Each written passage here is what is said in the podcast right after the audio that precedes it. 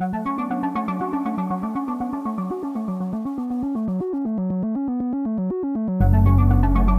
dezembro de 2017, Luiz Elizondo expõe a existência de um departamento secreto dentro do Pentágono, comandado por ele mesmo, pesquisando casos de OVNI, o Programa Avançado de Identificação de Ameaças da Aviação. Junto desse vazamento, foram publicados pela primeira vez vídeos bombásticos de avistamentos inexplicáveis de OVNIs por militares dos Estados Unidos. Avistamentos esses investigados por esse braço dentro do Pentágono. E as revelações do programa marcaram uma mudança radical no zeitgeist, da maneira como os Estados Unidos falam sobre o fenômeno ufológico. Agora, não mais aquele material compartilhado por teóricos da conspiração e gente que gostava muito de ficção científica. Mas agora, isso é questão de Estado. Entenda agora nesse podcast uma continuação das partes anteriores que citamos ao longo do episódio sobre, afinal de contas, o que esses OVNIs são, como podemos estudá-los, afinal de contas, eles são uma ameaça para a nossa sociedade? A gente vai descobrir logo depois dos recadinhos e a gente já volta.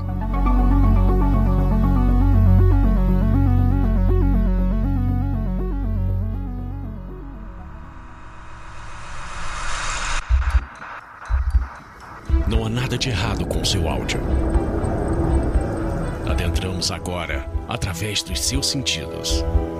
Estamos preparando você para o que vai acontecer nos próximos minutos. Além do que conhece por tempo e espaço, o contato com algo além.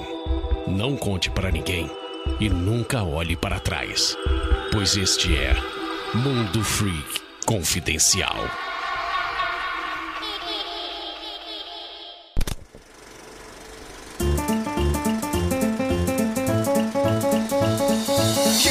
De recadinhos do Mundo Free Confidencial em mais um episódio que ficou do balacobaco, pessoal. E aí, tudo bem com vocês? Mundo Free Confidencial é esse podcast da casa Spotify, produzido pela Paratopia Podcast Storytelling, a nossa produtorazinha. E que também é responsável por todos os podcasts do Mundo Freak, Magicando e Aconteceu Comigo e tudo mais. Inclusive, essa nossa produtora zona está aqui com esse lançamento especial que vai acontecer agora, final do mês. Pra você que não sabe, tá dando mole. No episódio passado, a gente deixou um teaser que eu vou pedir pro Murilo passar de novo aqui no finalzinho desses recadinhos. Criminologia Aniquiladores de Família. A primeira temporada do Criminologia apresentado por ninguém mais, ninguém menos por Jay. Quer dizer, apresentado, roteirizado, idealizado. Essa aqui é a nossa serial killer aí, não praticante, né? Cara, tô muito feliz aí com esse lançamento. A gente tá preparando todos os detalhes e eu tenho certeza que até o final dessa semana, se não me engano, lança aí entre domingo e segunda, tá bom, gente? Tenho certeza que você gosta de sanguinolência. Mentira, é um podcast sério, um estudo sério. Cara, eu tenho certeza que, ó, vão ser cinco episódios, já aviso logo. Vai ser semanal, então esse primeiro sai agora semana que vem. E teremos aí outras quatro semanas com episódios. E se vocês gostarem, eu quero que vocês inundem as redes sociais minhas, da Ira, do Mundo Freak, no Instagram, no Twitter, em tudo mais. Falar, eu quero a segunda temporada desse podcast. E é claro, lembrando a todos que o Mundo Free Confidencial é exclusivo do Spotify, então somos um programa especial e todos os outros programas da casa são independentes, assim como Criminologia. Então, se você quer ver esse e outros projetos surgindo aí do nada, entra lá no apoia.se barra confidencial, que com o mínimo de 5 reais, como se fosse uma assinaturazinha de revista, 5 reais, você já ajuda a gente pra caramba a fazer um milhão de conteúdos novos para vocês, e todos eles com aquela qualidade que você sabe que merece. Agora, bora falar sobre os anos de quarentena. Anuncie quarentena. E agora temos Alan Santos. Sou um artista freelance de ilustração e concept art versátil, voltado para jogos digitais e livros de RPG, buscando sempre me adaptar e atender às tendências desse tipo de mercado. Ilustrações, concept art para o mercado de jogos digitais, livros de RPG em qualquer estilo. Enfim, é bem amplo assim o mercado que o nosso queridíssimo Alan desenha. E eu vou dizer para você que eu estou completamente apaixonado pelas artes desse nosso digníssimo, cara, sem, sem brincadeira, sem brincadeira. Alan, eu falo falo, eu falo, eu acho que eu falo isso pra todo mundo, quase, né? Vamos um dia trabalhar juntos. Entre em contato com a gente, eu quero muito trabalhar com você um dia, meu querido. Olha, tem arte fantástica aqui, como ele falou mesmo, tem coisas de concept art, tem coisas de character design, para você que tem RPG, para você que curte livro didático, para você que quer ilustração, quer um pôster na tua sala, ele tem ilustrações fantásticas e super bonitas, ó, tem quando o He-Man aqui, tem, tem ó, Berserk aqui, igual a tatuagem que eu fiz, tá, tá, tá tudo muito maneiro aqui, então boa sorte aí nessa quarentena, e você sabe, você sabe, quarentena tá, tá acabando, né? Tipo, né? acabou, acabou, não acabou, não sei. Não sei como dar essa resposta pra você. Mas é importante que você, ouvinte, que queira participar aí dos anos X de quarentena, lembrando a todos que caso você tenha aí uma grande empresa, você não entra aqui não, tá bom? Isso aí é outro departamento. Você entra em contato com o Spotify, que entra em contato com a gente. Mas aí, por exemplo, você que é um pequeno artista independente, para você que fazia feira, não faz mais, que teve a sua vida afetada pela pandemia, tá voltando agora, mas a gente sabe, tá voltando aos pouquinhos ainda, daquela dando aquela engatinhada. Você entra no post desse episódio, tem ali um formulário para você preencher e você vai ter a oportunidade de poder aparecer, quem sabe, aqui nesse espaço, tá bom? Só preencher tudo bonitinho e é isso. Então, bora lá pro teaser de AJ e para esse episódio que, cara, esse episódio deu arranca-rabo, deu briga, deu separação, deu porrada, saiu sangue, foi triste, mas foi muito legal e divertido, tenho certeza que vocês vão adorar. E, cara, que mistério é esse, afinal de contas? O que são esses objetos voadores não identificados? Você descobre agora no Mundo Freak Confidencial.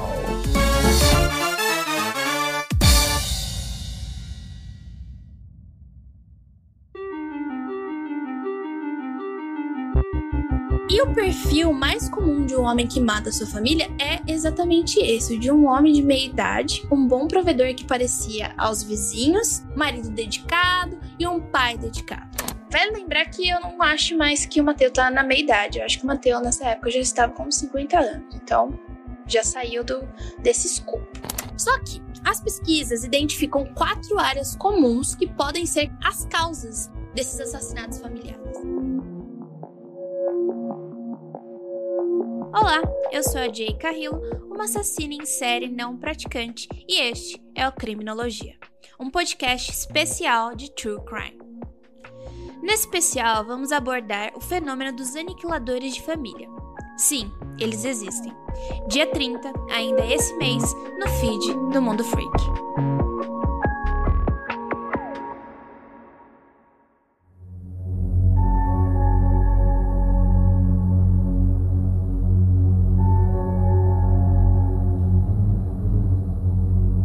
Longos dias e belas noites, queridos ouvintes. Está começando mais um Mundo Free Confidencial, o podcast que está sempre com as mais atualizadas notícias ufológicas quando elas têm de um em um ano, né? É anual sempre, né? Que a gente faz um podcast desse, né? E eu sou André Fernandes, para me ajudar, temos aqui ele, nosso queridíssimo correspondente internacional de Illinois, Lucas Balaminuti.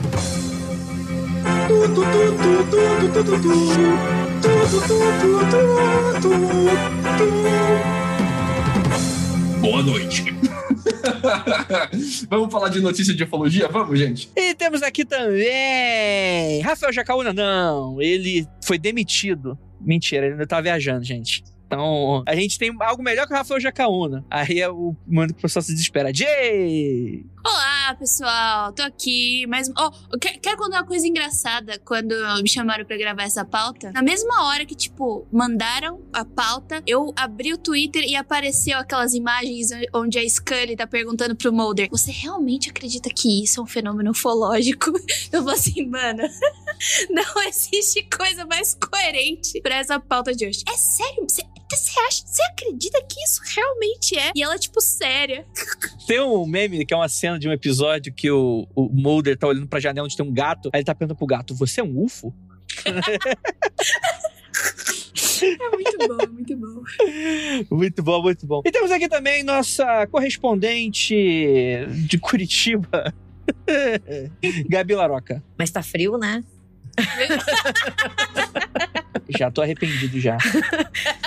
Gente, eu não sei muito bem o que eu tô fazendo aqui, mas eu recebi uma mensagem do Andrei às uma e meia da manhã falando assim: e aí, tá livre quinta-feira? Bora gravar sobre ET. Então tá bom, né? Aqui estou, aqui estou. Só falta umas birita pra ficar legal. Eu tinha uma fala para começar esse episódio que eu ia falar diretamente pro Rafael Jacaúna. Mas como ele não tá aqui hoje, eu vou direcioná-lo ao Lucas. Lucas, eu estou com tesão. O que, que você pode fazer com relação a isso? Isso daqui é um fenômeno de AN3, como a gente vai ver daqui para frente na pauta. Porque eu estou me amarrando nas últimas notícias ufológicas. Eu estou excitadíssimo de falar de discos bizarros no céu. E eu espero que você me ajude nesse episódio. E você é o único integrante desse podcast nesse momento que eu posso falar isso sem soar muito mal. Então. Então é isso, gente. Galera, pra quem não sabe, nós estamos cobrindo, tem alguns anos, os eventos de OVNIs através da lupa dos Estados Unidos. É, porque, assim, sendo bem honesto, na minha opinião, tá acontecendo uma mudança no paradigma ocidental com relação à ufologia. Zeitgeist. O nome hoje em dia é Zeitgeist. Tá mudando o Zeitgeist. Tá mudando o Zeitgeist, né? E, assim, talvez a gente vá se repetir em algumas coisas que a gente falou no passado. Vou até pedir pro Lucas fazer um resumo, para caso você esteja caindo de paraquedas nesse episódio, ou então não lembra. Mas eu recomendo muito, vou deixar pra Jay colocar aí no post. É, pra colocar no post, tá, Jay? Esse aí eu tô. Ele fez uma chamada que se não tiver no post, a culpa é da Jay, entendeu? Arroba Jean Grey, você cobra ela. É, se for. Isso mesmo, desculpa. Se você precisar de uma imagem, você, coloca lá o meu arroba e me chama, tá? Obrigada. É isso aí. Aí eu não tenho que ficar marcando a Jay. Que nesses dois podcasts, a gente tem o Mundo Freak Confidencial número 185, o Eles Sabiam, os OVNIs do Pentágono. Aí temos o Mundo Free Confidencial número 333, 2021 será o ano do contato. E temos também o Mundo Free Confidencial número 357, o relatório final sobre OVNIs. O que me dá a, a entender que esse podcast, esse programa de hoje, vai precisar de um título tão sensacionalista quanto esses outros três pra gente fazer uma quadrilogia. Mas eu recomendo muito, ouvinte, que você reescute esses outros episódios caso você não lembre. Que no primeiro a gente tem a cobertura 185, né? A cobertura lá para 2017, 2018, se eu não me engano, daquele artigo do New York Times falando sobre o vazamento de três vídeos que o Pentágono confirmou a veracidade de que eram OVNIs, o que não quer dizer que sejam naves, enfim, vocês saquem toda essa parada, né? É logo depois a gente tem o 333 que a gente fala sobre a questão do relatório que é pedido, né, pelo governo Trump, né, que tem até uma confusão com relação a isso, tem gente que acha que foi o presidente que pediu, né, mas teve um cambalacho ali na hora de passar uma lei que acabaram metendo essa do relatório, no qual é meio que o, Congresso americano, né, os deputados obrigam os serviços de inteligência a falarem tudo que eles sabem sobre esse assunto, né? Porque isso meio que deu uma chocada assim no pessoal que fica, fica naquela parada, tipo assim, ah, o, quem acredita em OVNI é tudo mande louco, né? Não que não seja, mas tem alguma coisa ali na interseção, né? E a gente grava de novo o 357 quando finalmente esse relatório sai e sai com umas notícias super bacanas. E eu tava muito na pira de gravar novamente sobre esse assunto, mas meio que ficou um pouco morno né? Porque além do relatório, para quem não vou refrescar um pouco a memória de vocês, o assunto geral da, dessa apresentação do relatório tinha também o combinado de que existiria um novo órgão, não sei se é exatamente um órgão, né? Uma task force. É isso mesmo, é o novo, o novo órgão. Oficial para investigar OVNI. E assim, eu vejo muitas vezes essas notícias no, nos canais de portais, porque eu não tenho amor à minha vida e à minha sanidade, mas que eu, eu noto algumas pessoas falando: ah, olha lá, mais uma parada que não vão revelar nada, etc. Uma certa decepção com relação ao conteúdo apresentado apresentado, eu não consigo entender de onde que as pessoas não tiram a animação para ver o quanto isso é grande frente aos 30 anos de nada oficial, sério, aparecendo, né? É, isso é uma mudança completa na maneira como a gente enxerga esse assunto. Vamos ser bem claro aqui, então. Dá ênfase no que tem que dar ênfase, então. Esse novo órgão americano chamado de Anomaly Surveillance and Resolution Office, ARSU, é ARSO o nome do, do novo órgão. Ele só funciona para estudar OVNI. Eles não chamam mais de OVNI, eles chamam de Unidentified Aerial Phenomenon. Fenômeno aéreo não identificado, ou seja, OVNI. É, é para estudar ET. OVNI. ET. mas focado muito na ameaça bélica. Então, se identificou o problema de que os pilotos da Marinha e da Aeronáutica Americana, eles estavam vendo OVNI, especialmente em bases de treinamento, em exercícios de treinamento, o tempo todo, e estava colocando os pilotos deles em risco. Eles estavam temendo espionagem eletrônica, né? Drones que seriam capazes de entender os sistemas de radar e ah, talvez ah, bagunçar o radar deles, bagunçar a parte eletrônica dos navios, as embarcações dos caças americanos. E por causa dessa ameaça, então, criou-se esse ARSO, né? Para estudar esses fenômenos desses OVNIs. E a primeira missão deles, muito grande, foi exatamente isso que o André estava falando, de tirar o estigma negativo de falar sobre OVNI. Porque ufologia ficou sinônimo de coisa de maluco, então ninguém que era testemunha de OVNI fazia reportagem desses OVNIs. É que eu acho uma característica legal e que eu acho também importante que ele descaracterizou só aquelas narrativas pessoais e começou a catalogar. Tipo, não, vamos fazer o negócio direito, vamos ter catalogia catalogado, vamos ver o que, aconteceu, vamos pegar o que cada um tem para falar, a gente vai analisar o que, que a gente tinha aqui no, no, nosso computador e a gente vai fazer o negócio direito. Eu acho isso muito importante. Não só, tipo, pra tirar o estigma, mas também para você ter, tipo, um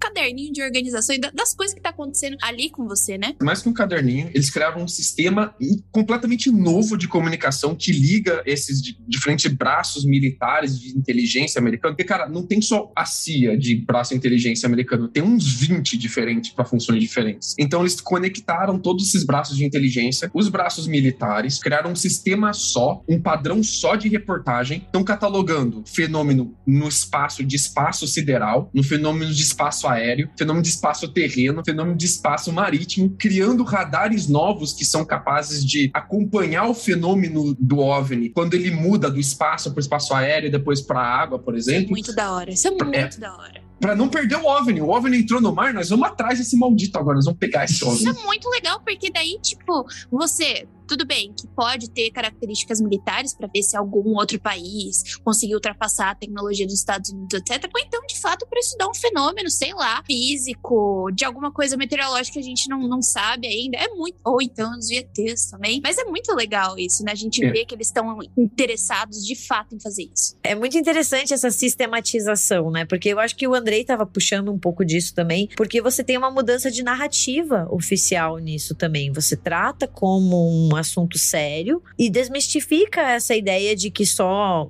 entre aspas, lunáticos vão falar sobre ET, que tudo é mentira. Você começa a abordar como uma até uma ciência, uma área. Método científico. Eles estão criando método é, científico. É, muito, é uma mudança que eu acho que a gente nunca viu assim, desse jeito, nesse, nessas proporções também. Existiram esforços de fazer isso na ufologia, mas era sempre a galera amadora que se juntava em associação, criava metodologia, as próprias escalas, faziam pesquisa de campo eles mesmos. Agora a gente tem verba, tem um órgão do governo responsável por isso. Se você é um piloto, você viu um OVNI, você não reportar, você vai tomar medidas disciplinares na sua cabeça.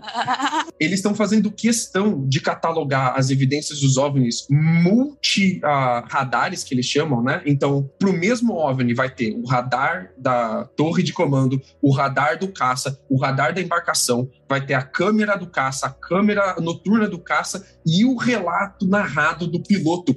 Tudo em uma tacada só. E sabe o que eu acho que vai sair daí? Tecnologia nova. Vai oh, sair tecnologia nova pra cacete. Isso é muito legal. Então, tô, eu tô animada. Cara, e é muito legal que a gente tá discutindo isso tudo e a gente não tá falando de extraterrestre. Eu, ainda. Eu, ainda. É, é claro. é, é ingênuo eu, né?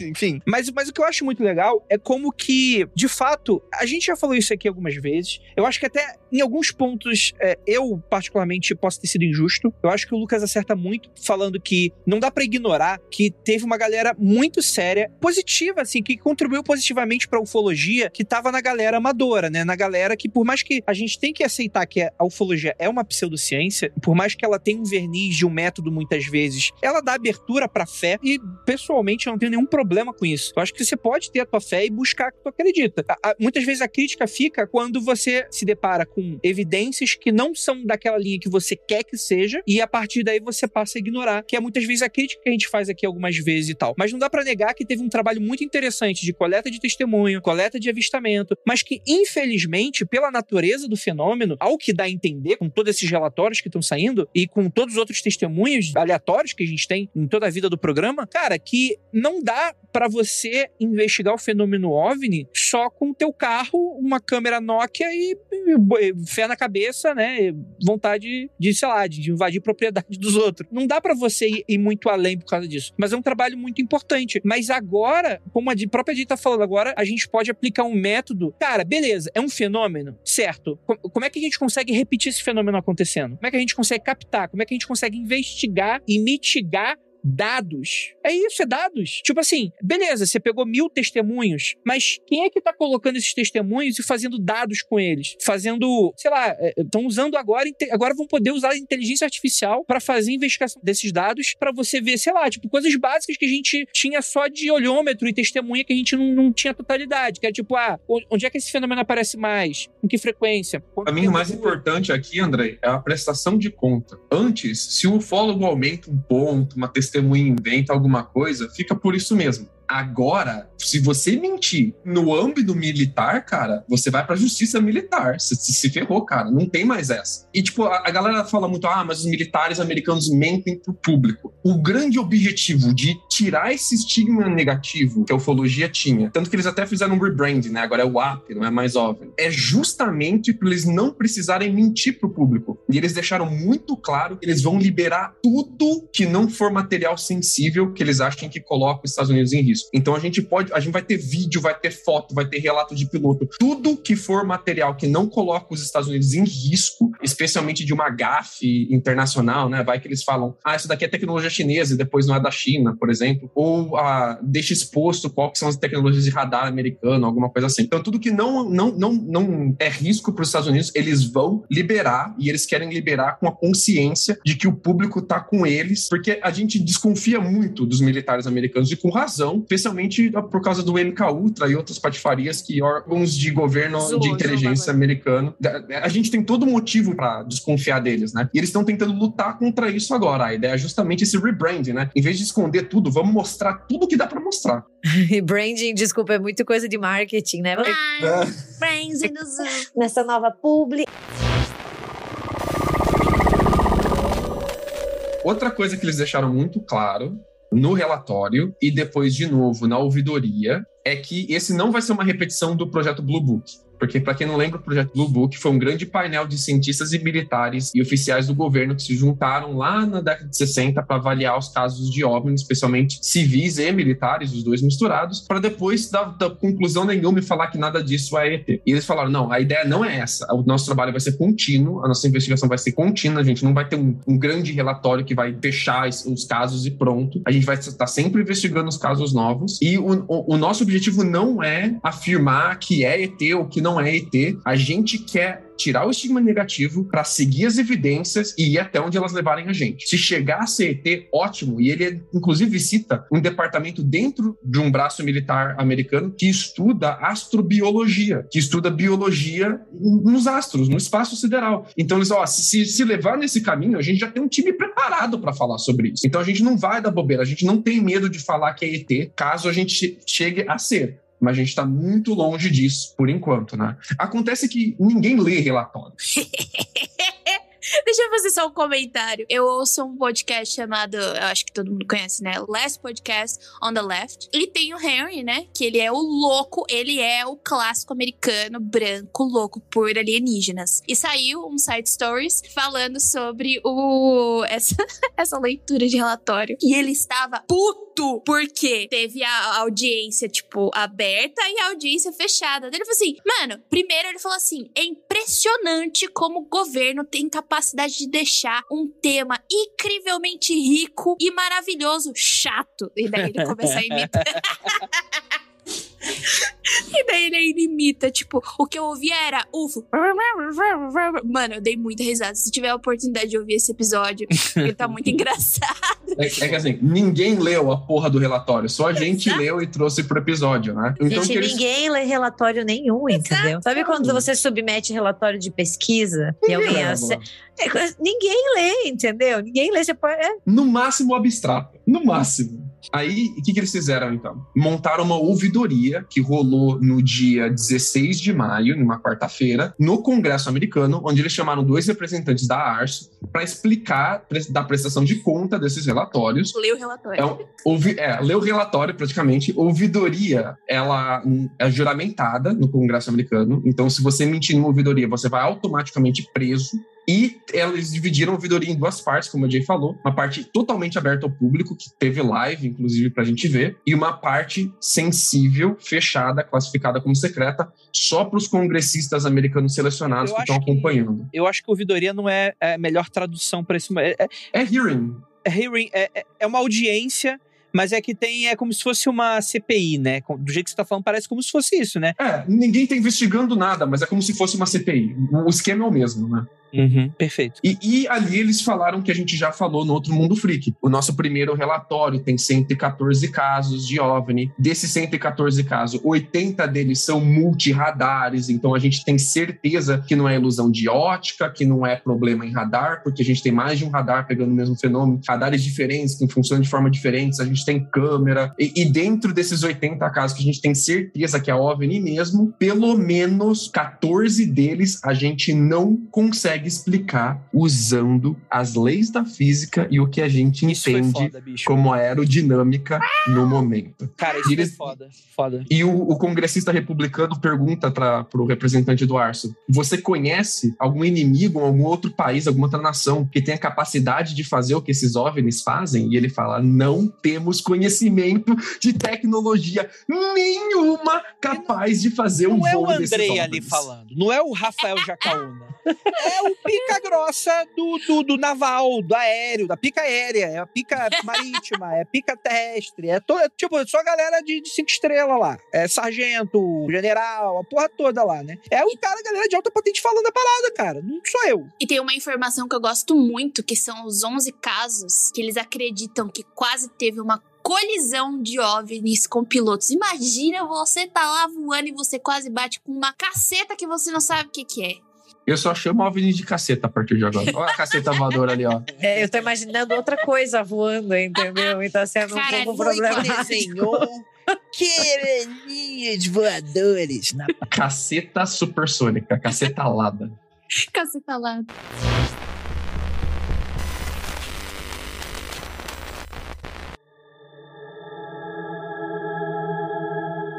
Cara, e, isso é muito legal porque, tipo assim, é claro, gente, que aqui no Mundo Freak, a gente. Até fazendo uma pequena pausa nesse primeiro momento, claro que isso não significa que são seres extraterrestres do planeta. É claro que isso também não significa podem ser drones de outros países que a gente não conhece. A gente não sabe o que é. Acho que, inclusive, o propósito dessa discussão toda e dessa audiência que teve é justamente porque a gente não sabe, né? Tá lá no nome, objeto voador não identificado, né? A gente tem, tem o estigma da gente ligar isso a naves interplanetárias, discoides, com ETs Greys, etc e tal, mas a ideia é que a gente não sabe. E eu acho que eu só preciso, antes do, do Lucas continuar, eu preciso relembrar um pouco do nosso trabalho aqui no Mundo Free Confidencial, que é o seguinte, que por mais que a gente tenha mudado um pouco o modelo, a estrutura através dos anos e tal, eu acho que a gente nunca perdeu muito a essência de que é trazer meio que a visão cética, é a visão believer, né? E é claro que respeitando o que a gente acredita, né? Porque, tipo assim, pra mim não faz nenhum sentido eu ficar uma hora e meia aqui de macacada pra falar o que o ouvinte quer ouvir. Eu, eu acho que eu preciso ser bastante honesto com o que eu acho também. Então, tipo assim, vai ter tema que eu vou ficar aqui, a gente vai ficar falando duas horas e vai todo mundo falar, cara, isso aqui é uma groselha, isso aqui não faz sentido. Como é o lance do Eram Deus os Astronautas. Vai ter. Então, tipo assim,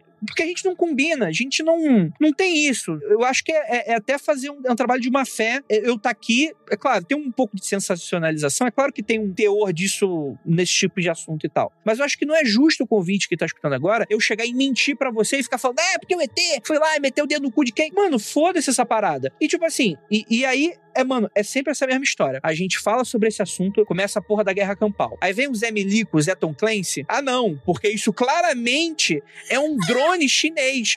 Tá bom, ô maluco. Tu sabe mais que a porra do sargento do Pentágono da puta que te pariu. Vai tomar no cu. O honorável Ronald S. Moultrie foi empossado como subsecretário da Defesa para Inteligência e Segurança em 1 de junho de 2021, depois de 40 anos como analista de Caralho. inteligência militar para os Estados Unidos. Ele já trabalhou para o Departamento de Defesa, ele já foi diretor da NSA, já trabalhou na Agência Nacional de Inteligência Geoespacial, NGA, já passou na DIA, que é a Agência de Inteligência de Defesa, já passou para a ODNI e, mais recentemente, antes de ele pegar a Urso, né, que inclusive caiu no colo dele a Urso, ah, ele era conselheiro sênior de secretário da Marinha, desempenhando um papel fundamental na revisão abrangente de segurança cibernética do Departamento da Marinha e foi a partir dele que eles colocaram as primeiras estruturas de 5 e 6G e computação quântica ah, relacionados à inteligência artificial nas operações da Marinha. Então, pra explicar pra vocês, é o canceroso do, do, Arquivo X. do Arquivo X. Ele passou por todas as guerras que já existiram na humanidade. Ele acompanhou toda a evolução das tecnologias que a gente Mano, conhece. não, E quando não você é. acha que ele morreu, ele aparece de novo, Ele entendeu? Não é o cara do blog de, de conteúdo militar que você adora ver blog de caça, blog de tanque, blog de, de tecnologia militar. Não é o maluco do blog, bicho, que tá falando isso. É o cara que manja. Sim, e, e, e, pro outro lado também, que a gente vai, vem, grava, aí vem a Jay e dá uma opinião, que tipo assim, que é, ela faz parte tipo, dos céticos, e ela fala, cara, tipo, pode ser um balão, pode ser isso, pode ser aquilo, e a gente debate. Aí vem aquele cara, não, não, veja, e, e naturalmente, eu desacredito um monte de coisa, mas os malucos só crescem na mina que, que desacredita na parada, né? Aí chega e fala, não, aí nosso episódio de Varginha, é claro que não existe animal desconhecido, é muito mais fácil ser ET. Ah, vai te tomar no cu, rapaz. Porra, bicho, deixa a gente em paz, caralho. Escuta a porra do programa, caralho. Dá, dá uma opinião. O que quer dar opinião? Discorda da gente. Não tem problema de discordar com a gente. Não quero ser autoritário com relação às nossas opiniões. Mas, caralho, bicho, chega pelo menos na moral para dar. Pô, beleza. Será que não é um drone chinês? A gente sente e fala, cara, pode ser. Às vezes eles colocam lá, às vezes os malucos estão com uma aerodinâmica maluca, que a gente não sabe o que é, e a gente diz, porra, que foda. E a gente vai ter que aceitar, porque é o que os estudos vão estar tá fazendo. E beleza, a gente tá aqui pra ser razoável. Mas, mas, tipo, fica essa porra dessa batalha campal, que fica um bando de desinteligências para cada lado, e fica a gente no meio, e, e, e dá, respira, até, até desmotiva, respira, saca? Respira, até calma. O, tudo bem, tá tudo bem. Respira. Passou. Uma das paradas maneiras que a gente descobriu nessa audiência, inclusive, é que a China criou a própria versão dela da Arso e ela está em comunicação com a Arso americana. Não, não ficou claro se eles estão trocando dados ou não, mas eles deixaram claro que a Arso está sim trocando dado com um monte de outros órgãos de um monte de outros países que não admitem publicamente que existe Olha, OVNI nas, nas operações militares deles. Mas ele falou, ele falou: tem sim, a gente está em contato com os caras, estamos trocando inteligência. Cara, que foda isso. É porque, ó, tipo, olhando pelo lado, vai, cético da coisa, isso a gente só tem a ganhar em todos os momentos. Eu tava explicando para alguém sobre o GPS, que o GPS ele era uma tecnologia usada estritamente por militares, decaiu, não rolou e veio para a população. E hoje a gente tem todo o sistema de GPS que a gente usa hoje. Mano, a gente só tem a ganhar com esse investimento que tá tendo aí, entendeu? Sim, claro. Por isso que eu fico muito animada, porque, pô, analisar um bagulho que sai da que vai pro mar, depois vai pro ar. É Não, e é um negócio que, tipo assim, mano, todos os veículos que são híbridos, eles são uma merda. Tipo, nenhum deles é bom. Não é tipo o carro do 007 que do nada vai pra debaixo do mar e volta. É tipo, é uns veículos que é tipo pato, não faz nada direito, não é um avião que vai mais rápido, não é, não é o submarino que vai mais longe. É tipo, são coisas muito ruins. E aparentemente esses OVNIs, eles conseguem ir de altas velocidades com um sistema de propulsão que não faz sentido, isso foi fazer falado. curva, Andrei, fazer curva em outra velocidade. Sair do espaço aéreo, entrar no espaço sideral e voltar pro espaço aéreo em uma boa. Ah, em uma tá. boa. Quero muito saber como é que E, não é, e novamente, não é o mundo free confidencial que está falando, é o cara, o pica voadora que tá falando. Eu acho que existe espaço tanto para o ceticismo quanto para você ser believer nessa história. Claro. E os dois lados saem ganhando com uma, uma mudança, assim, sabe, na narrativa e talvez uma coisa mais aberta, né? Tipo, a gente sabe que tem muita coisa que eles também não, não vão divulgar e também tem toda a questão de diplomacia, questões internacionais, né? E outros países que não admitem, mas eu acho assim, se for OVNIs e ETs e o caralho a quatro, porra, legal, entendeu? A gente tem ali uma confirmação. Se não for, é que nem vocês estavam falando, pode ser uma, um avanço de tecnologia, pode ser uma nova, novos quesitos materiais, sabe? Não sei, avanços tecnológicos. Então, tipo, de qualquer jeito a gente sai ganhando. Exato, exato. A não ser que sejam aliens tecnologicamente agressivos. Daí a gente se fudeu. Mas se eles quiserem vir fuder com a gente, daí a gente se fudeu.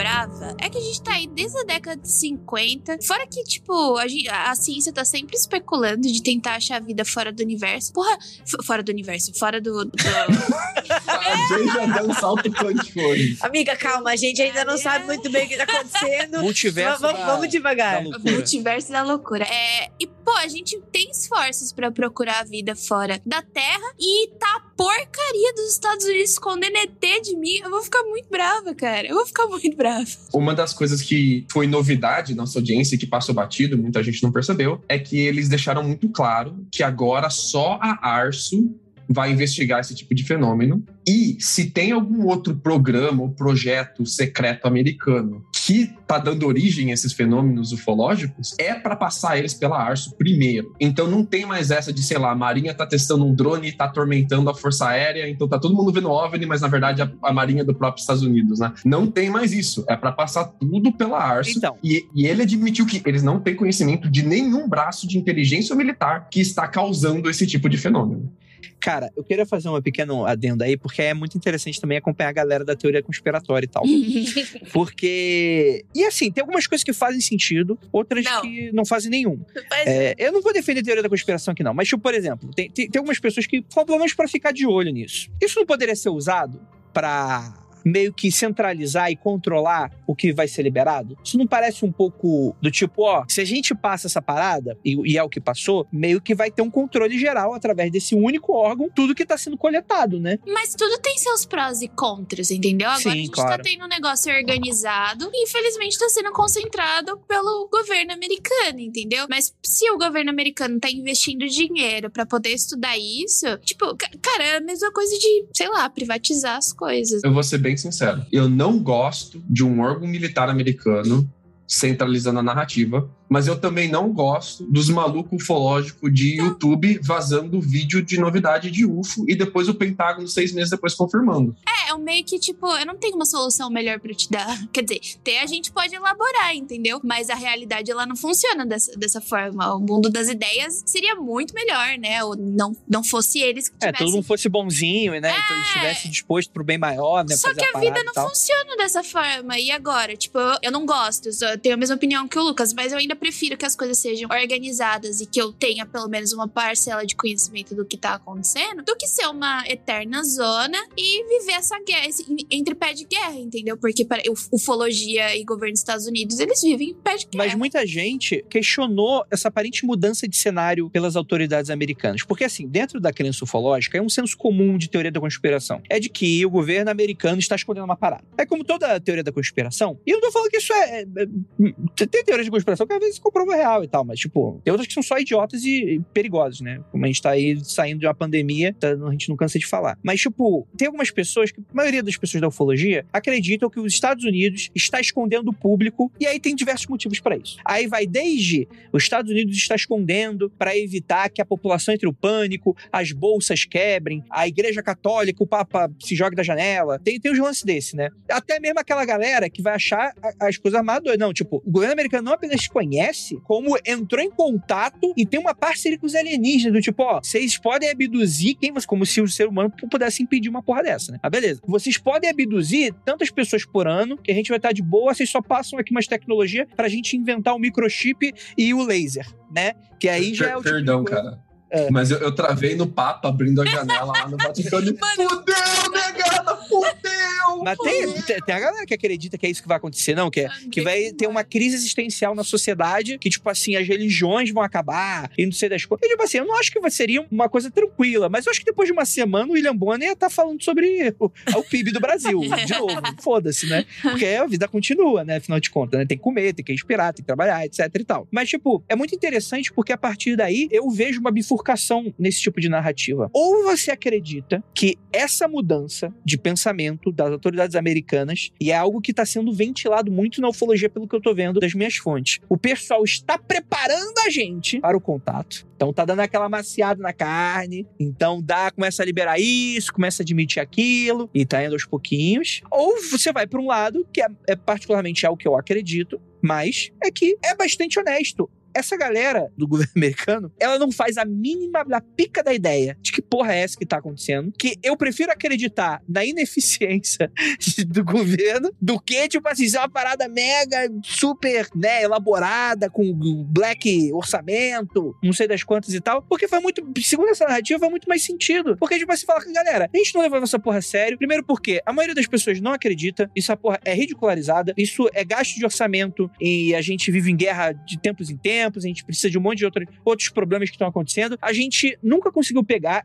o fenômeno é tipo um fantasma. É muito difícil você captar. E, e com tecnologia de hoje é difícil. Imagine de 50 anos atrás, então foi uma parada falar, mas não. Aí então a preocupação deles, eu acho que é bem honesta, tipo, falar, cara, projeto Blue Book, ó, a gente averigou, nunca aconteceu um acidente, a gente nunca viu essa galera, é, é, seja o que for, isso interagindo com a gente de alguma maneira, ameaçando nosso espaço aéreo de uma maneira belicosa ou de uma maneira de, de, de estratégica. Esse tipo de relato não faz nem sentido com o que os nossos adversários estão usando. Então vamos só fingir que essa parada não tá nem acontecendo, porque isso aqui é gastar verba de contribuinte à toa e a galera depois vai ficar acusando que a gente gastou um milhão de dólares para ficar perseguindo o Saci Pererê no espaço. Então foda-se. Tipo, eu, eu acredito muito mais nisso e para mim essa questão toda ficou parada. A gente está voltando a avançar isso depois de 40 anos. Para mim, isso faz muito mais sentido. Mas enfim, eu só achei interessante levantar isso, porque não sei as, as opiniões que vocês possam ter com relação a isso, mas que eu, eu achei bastante interessante, porque cada um tá falando uma coisa, né? E, e tá bem interessante mesmo. E é isso, esse foi meu TED Talk. Obrigado aí a todos que participaram. Eu discordo. Discorda? Discorda da tua casa. Vai pro Twitter, meu. Vai pro Twitter discordar Sim, de mim. vamos abrir uma conversa só nós duas, enquanto eles ficam discordando e concordando um com o outro. eu quero ver por que, que o Lucas discorda. Agora eu também. Tô... Queria dizer só que eu estou aprendendo muito nesse episódio. meu conhecimento ufológico está crescendo muito. Olha aí, ó. eu nunca mais vou ser a mesma depois desse episódio. É, do, é doença, bicho. É doença. Ah. Brincadeira. A gente tem que lembrar como é que o Arso foi criado. Eles estavam passando a lei de orçamento americana, que eles passam todo ano, e do nada, do nada, um congressista Zé qualquer meteu um comentário pedindo para averiguar os OVNIs. Do nada. E depois esse comentário, uh, ele foi aumentado nas revisões orçamentárias, não foi nem no debate do orçamento, foi nas revisões. Alguém com o poder de, de, adicionar comentário nas revisões orçamentárias estendeu isso e pediu um relatório completo. Isso ficou adormecido uns seis meses e caiu na mão do Trump. E foi na, bem naquela época que o QAnon estava muito pesado e o Trump, ele assinou o orçamento, porque ele tem que assinar o orçamento, e ele nem sequer percebeu isso. Depois que a galera foi falar para ele, cara, tu assinou uma parada que é o autorizou a criação de um departamento que vai fazer um relatório sobre OVNI. E ele usou isso depois como mídia. Mas em primeiro momento nem ele tinha percebido. A primeira vez que o Trump fala sobre isso, ele nem sequer tinha se tocado que ele tinha assinado isso. E daí surgiu a ARSO. Me parece que tem uma galera dentro do Congresso americano interessada nesse assunto faz um tempo. E essa galera não encontrava ah, maneiras legítimas de falar sobre isso. E agora eles com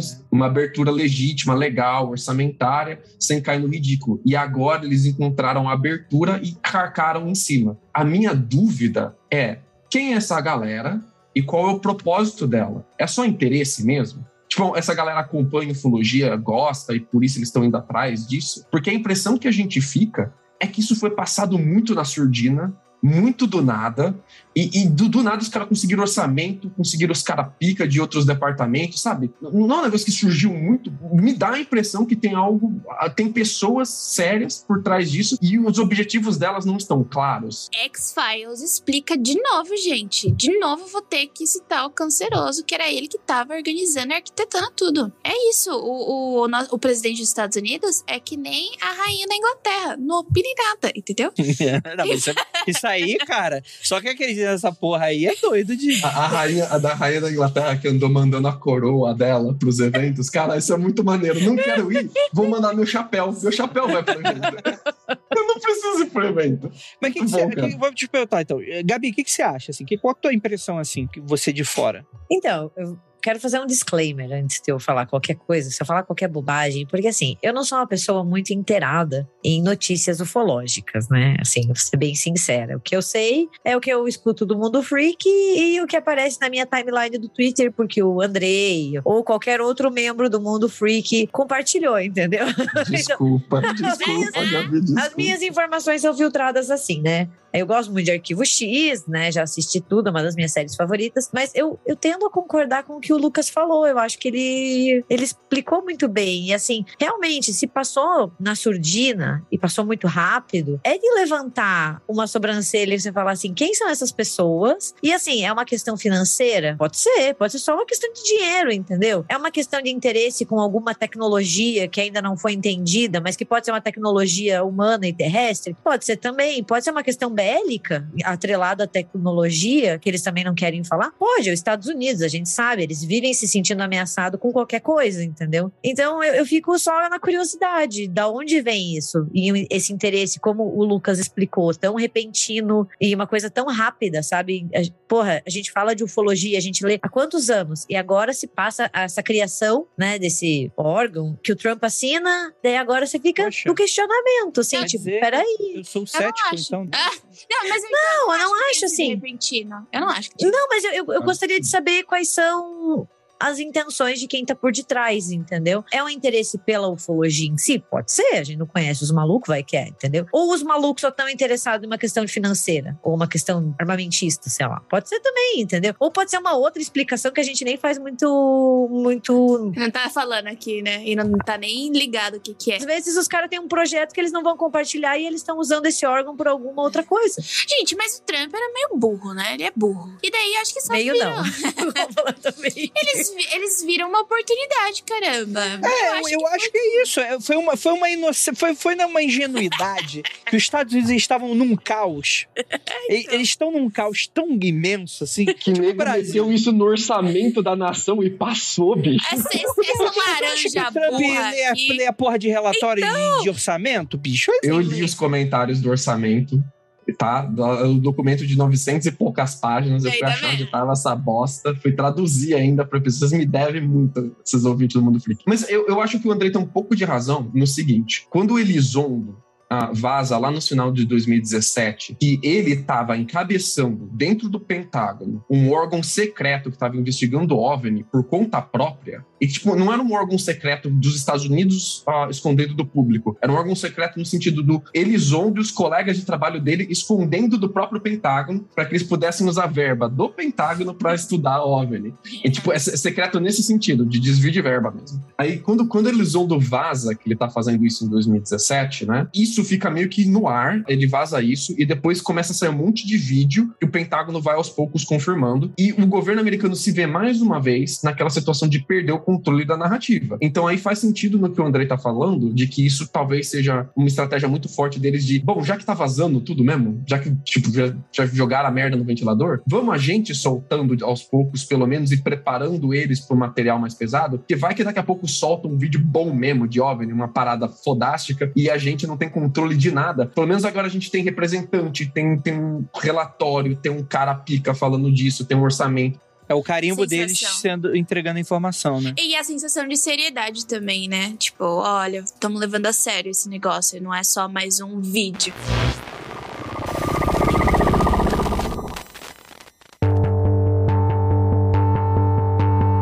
Muito interessante que quando eu pedi pro Lucas fazer essa pauta, é, é, justamente por causa dessas pessoas. Tem pessoas nessa nova ufologia, nesses Zeitgeist que estão encabeçando essa ponta de lança aí. Uma delas é esse tal de Elizondo, que ele teria comandado, né, o Pentágono, né, uma frente que o Pentágono tinha internamente de investigação de OVNIs que era secreta. Na minha opinião, esse maluco, ele viu algum vídeo, ele viu alguma parada, ficou muito impactado e ele foi para um lado oposto do tipo a gente precisa esconder. Falou, cara, dá a entender em todas as entrevistas dele, ele fala isso, na verdade, claramente, de que, cara, eu queria muito soltar coisas que eu vi, mas se eu fizer isso, é capaz de dar até coisa de traição, né? Que lá no. É pena capital nos Estados Unidos, né? Então, assim, é um negócio que não dá para brincar. Então, ele, tipo assim, então, a, ao que dá a entender, ele foi engendrando meio que esses vazamentos nessa coisa de ficar. Porque a opinião pública é o que vai decidir se isso vai ser fechado ou aberto, né? Agora, a gente tem outras figuras aí que estão encabeçando também. Uma delas é, é, foi esse cara que a gente comentou muito no nosso episódio da, do Rancho Skinwalker, que para mim é um dos melhores episódios, porque é um episódio uma loucura. E esse cara, que é o. Qual, qual é o nome dele? Bigelow. Bigelow, né? Ele apare, aparece como. Sei lá, é, é, parece nome de um cara aleatório de um documentário de pé grande. Financiador, tipo, né?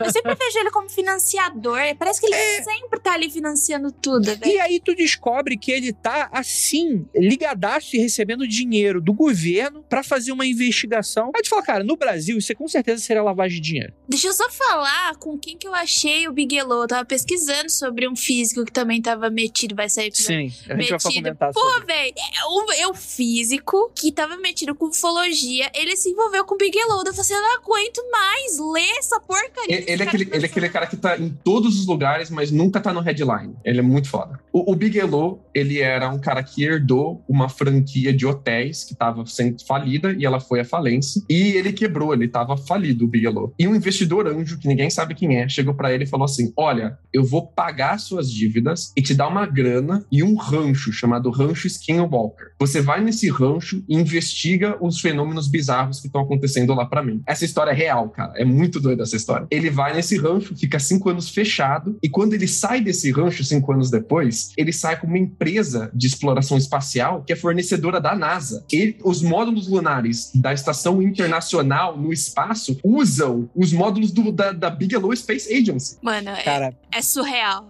Eu, eu É tô surreal. extremamente encabulado que essa parada parece estar saindo de um surto psicótico de um teórico da conspiração de Kenon e é meio que real, né? É muito doido isso, né? É inteirinho confirmada. E, assim, quando o Elizondo, ele fala, a gente estava investigando a OVNI no Pentágono, mas os arquivos são todos secretos. Se eu abrir os arquivos, eu vou ser acusado de traição e por isso eu vou ser eliminado, não posso. Imediatamente, todo mundo pediu por esses arquivos. E você tem um processo legal para você abrir os arquivos secretos dos Estados Unidos através do ato de liberdade de informação, que a gente chama de FOIA. É, deixa eu só comentar é, sobre o FOIA, que eu achei que fosse mais pra essas coisas de conspiração e não é. Porque eu, eu tava ouvindo um podcast que se chama Counter Clock e tem um assassinato que ocorreu nos Estados Unidos que foi fechado. E daí a jornalista investigativa que tava reanalisando o caso, ela pediu esse FOIA. E eu não sabia. Daí eu falei assim: é pra qualquer coisa e você tem o direito. Ou seja, ela conseguiu esses. Ela conseguiu, não, ela tá na petição ainda, porque demora um pouco pra voltar. Pra ela ter os dados da investigação, que foi em, acho que 1908, ou 2000 ou 1990, por aí. Então, tipo, é pra qualquer coisa. É Qualquer coisa não precisa ser secreto no sentido de inteligência militar, qualquer coisa mesmo. É o Freedom of Information Act, né? Entraram com o pedido do FOIA, então, pelo amor de Deus, libera esse material do Elizondo. E existe um departamento do, do do FOIA que ele é segregado do resto do governo americano, que é para ele ser independente, analisar se, se essas informações elas são sensíveis ou não e se elas podem ser liberadas sem trazer nenhum risco para nenhum americano ou a cross, né, os direitos de algum americano também, porque às vezes você está ferindo os direitos de alguém, liberando informação. Então você não coloca em risco, não coloca uma pessoa, não coloca em risco os Estados Unidos como país e não coloca em risco o direito de ninguém, eles têm que liberar. E seis anos, cinco anos depois, o FOIA deu pro The Sun 1.500 documentos que estavam na mão do Elizondo como secretos. Muito Eles bom. deram na mão do The Sun. O The Sun, pra quem não conhece, é um tabloide inglês, que ele também opera nos Estados Unidos. Ele é mega sensacionalista. Ele é só notícia de, de alien, de reptiliano, umas coisas, fofoca de É imprensa marrom, celebridade. né? É, imprensa marrom. Tabloidão. Só que o The Sun é a única fonte que tem esses documentos, porque eles não caíram na biblioteca da FOIA, né? Normalmente os documentos, quando eles são de interesse público, eles caem na biblioteca pública da FOIA. Você vai lá no site da FOIA e você encontra esses documentos. Esses não. Esses estão só na mão do The. Então, o único acesso que a gente tem a essas investigações que o Elizondo estava fazendo secretamente através de desvio de verba é através desse pedido da FOIA do The. E uma das coisas que chama muito atenção que o The colocou aqui é um contrato com o Bigelow como fornecedor da- de, de equipamento e de serviço para investigação de OVNI para o Pentágono. Um contrato de 40 anos sem concorrência. Os caras Cara. fecharam um contrato de 40 anos com o fornecedor sem concorrência pública. A ODP tá indo pro espaço, é isso aí.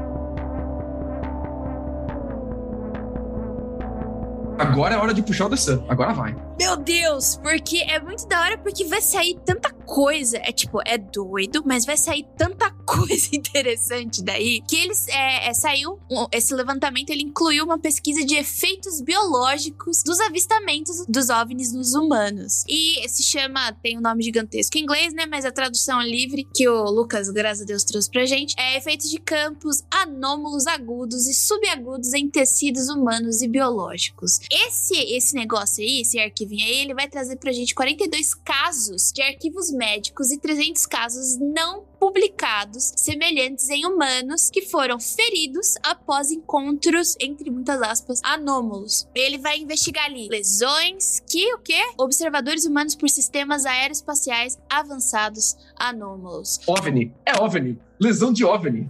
Ou seja, o que acontece quando você, humaninho, com seu corpinho humaninho, tem contato com algo que não é da Terra. É isso que eles estão dando. Exatamente. E é sensacional. Gente, tem cada detalhe tão legal. Eu sei, não seria legal se fosse com você, né? Você não ia gostar. Mas, tipo, você fica lendo e fala: caralho, bicho. Pô, mas tem umas coisas que eu acho que, tipo, é uma mistura. O que eu achei muito interessante, que parece uma mistura entre efeitos de. Muito efeito de energia nuclear, efeito de quando você. Sabe quando você tá em temperaturas de pressão e gás totalmente diferentes das naturais? E basicamente você já, já tá testando tudo isso, entendeu? Sem precisar matar ninguém, basicamente. Então, esses casos aí, eles estão incluindo. Vou, vou dar uma lida no. Pra você ter um panorama do que, que eu tô falando. Queimaduras por calor e queimaduras por radiação, mais especificamente nos nervos, perda de memória, paralisia, o efeito missing time, que a gente tem um episódio sobre, muito legal, visão de raios de luzes. Esse visão de raios de luzes acontece muito quem tem enxaqueca, começa a ver uma, uma- aquelas Aura. enxaquecas, isso, aquelas enxaquecas bem fortes, aquelas áureas, sabe? Então é essa visão de raios de luzes, perda de consciência, dores de cabeça e enxaquecas, choque elétrico, erupção cutânea, que por sinal a gente falou de Varginha, né? Do negócio do, do, do pelo encravado. Ah, mas acho que são outras erupções cutâneas aqui. Efeitos sonoros como zunidos e barulhos desconhecidos, náusea e vômito, cheiros diferentes, perda da fala, perda da visão, perda da audição, perda do paladar. O Covid aqui. Semi-levitação, ou perda de peso instantânea, isso aqui é muito da hora. Telepatia aparente, que essa eu manjo, porque quando eu tô em burnout eu apareço nos lugares não sei como cheguei. Perda de cabelo, pesadelos e abdução aparente. Gente, é basicamente tudo. Você esqueceu do mais importante. Calvície. Mas, ô Lucas, você vai pro cinema hoje? Porque você vai levar alguém pro cinema hoje? Você ia essas duas entradas aí. Ei, amigo. Isso daqui chama 30 anos.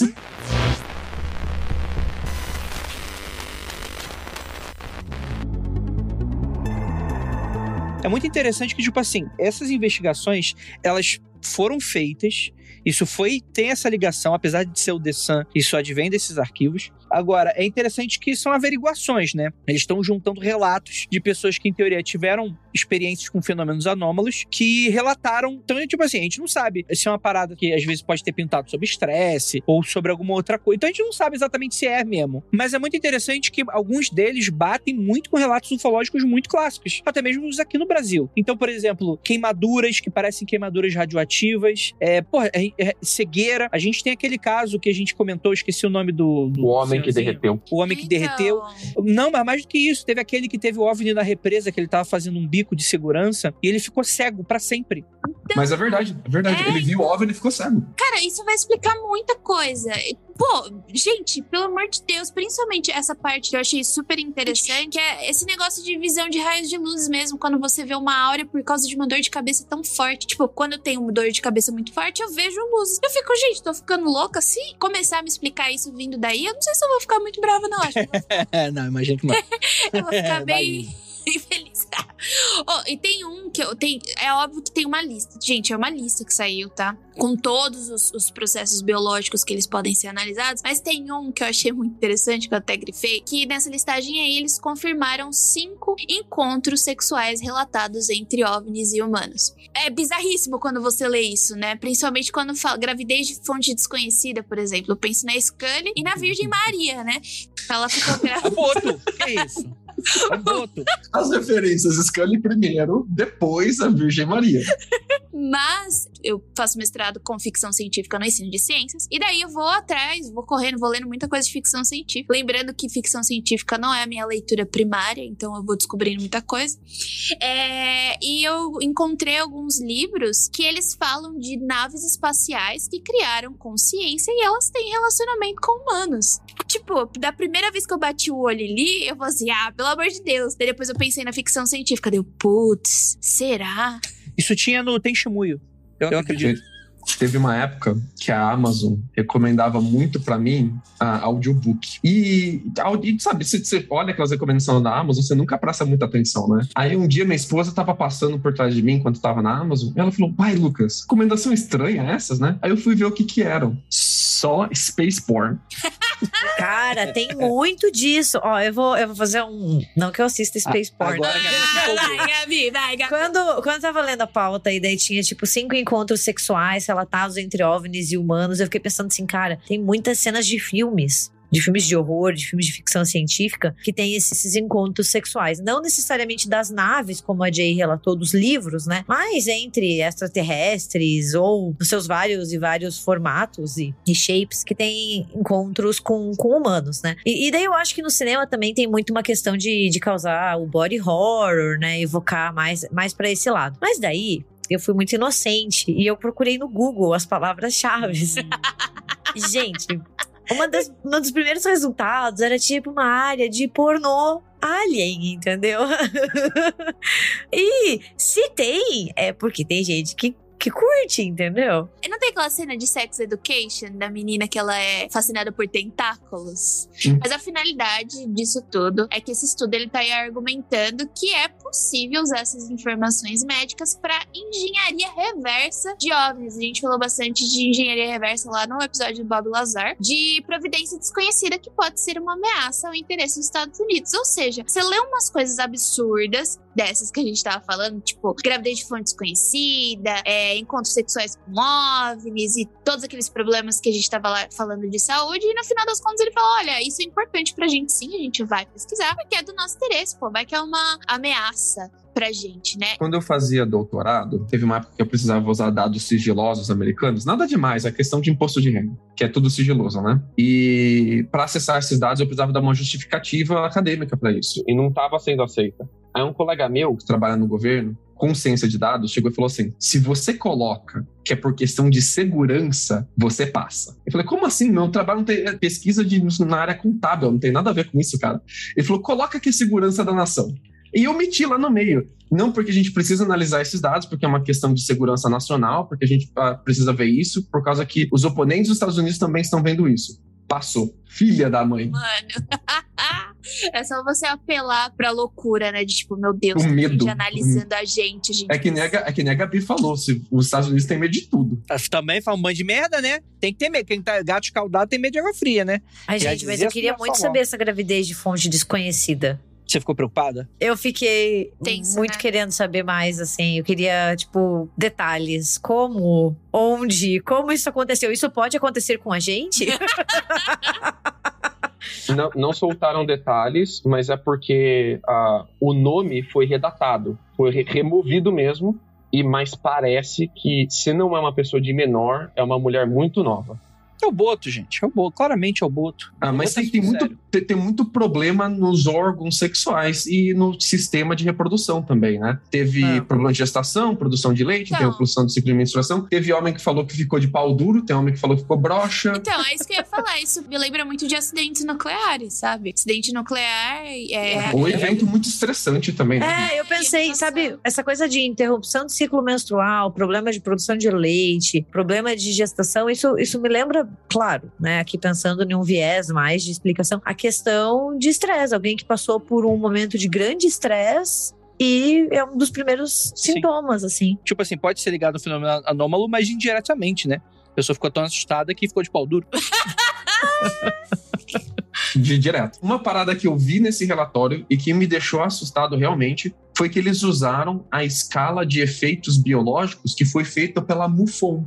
Para quem não conhece, a MUFON é uma das maiores redes de associação de ufólogos nos Estados Unidos. Ela é famosíssima. Ela faz pesquisa de campo, vai atrás coletar evidências. MUFON tem, onde tem ufologia nos Estados Unidos, tem um dedinho da MUFON indo atrás delas, né? É uma das mais famosas, se não a mais famosa. E ela tem um mega banco de dados de casos de avistamento incluindo casos com efeitos médicos, né? Então, pô, para que criar uma escala do nada se já tem a da Buffon ali pronta, bicho? Vamos usar deles. Muito doido isso, cara. Mas é, um pouco fora desse relatório de anomalias biológicas, eu queria levantar as cartas do senador Harry Reid. O, o Elizondo, ele estava em posse de várias cartas que ele trocava com o senador Harry Reid. E o senador Harry Reid parece que ser uma dessas pessoas por trás aí tentando mexer, mexer os pauzinhos, né? Porque ele pede que o projeto seja classificado como ultra secreto incluindo principalmente contratos com prestadores de serviços.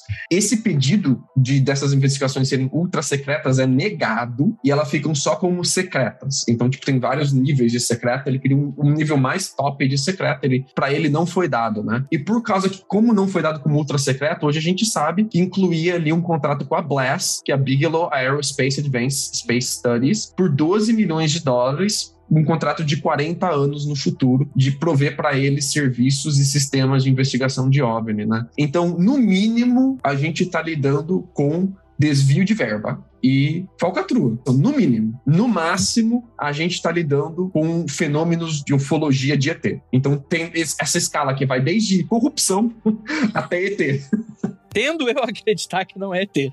Mas a questão, ah, preciso, né, dar, dar um taçadinha aí. Um, uma das preocupações do Harry Reid, esse senador, é que várias tecnologias aeroespaciais não convencionais e altamente sensíveis ah, teriam sido identificadas pelo time do Elison. Então eles, eles já estavam falando em, em, olha, a gente já está estudando tecnologias avançadas de OVNI e a gente precisa manter isso em segredo, porque daqui então, é um poder bélico que talvez seja muito grande, talvez a gente vai se sobressair contra nossos adversários. E foi negado de novo o pedido dele porque ele não proveu essas evidências, ele guardou essas evidências, né? Mas sai dali o relatório de aquisição de ameaças, Acquisition Threat Support. Ele é que, no... Olha que nome maneiro. E tem umas coisas maneiras também. Eu, eu fiquei muito feliz quando li.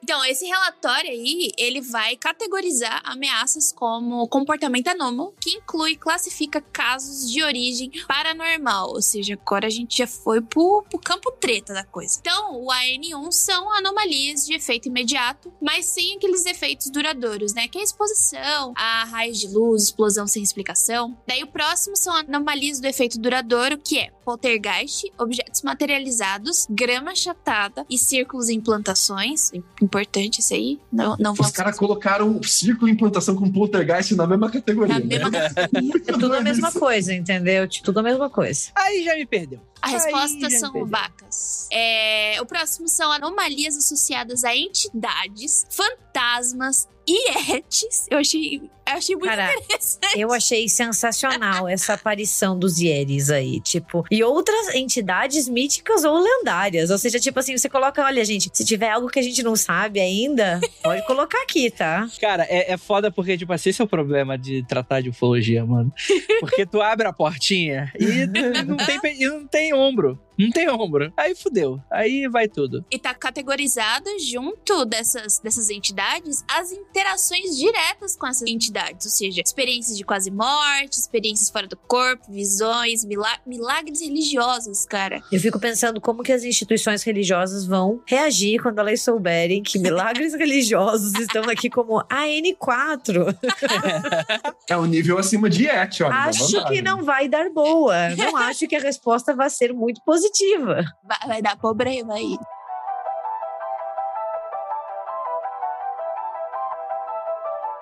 Também fala de anomalias específicas de lesões e mortes, daí entre aquelas coisas que a gente já comentou em vários episódios, tipo combustão humana espontânea, machucado sem explicação, cura sem explicação. E o estudo sobre as tecnologias avançadas, como capas de invisibilidade e robôs controlados pela mente, que tá tudo ali incluído no meio. E esse capa de invisibilidade me lembrou muito do filme, né? O Homem Invisível. Eu não, não duvido que não esteja sendo criada alguma coisa sobre isso, né?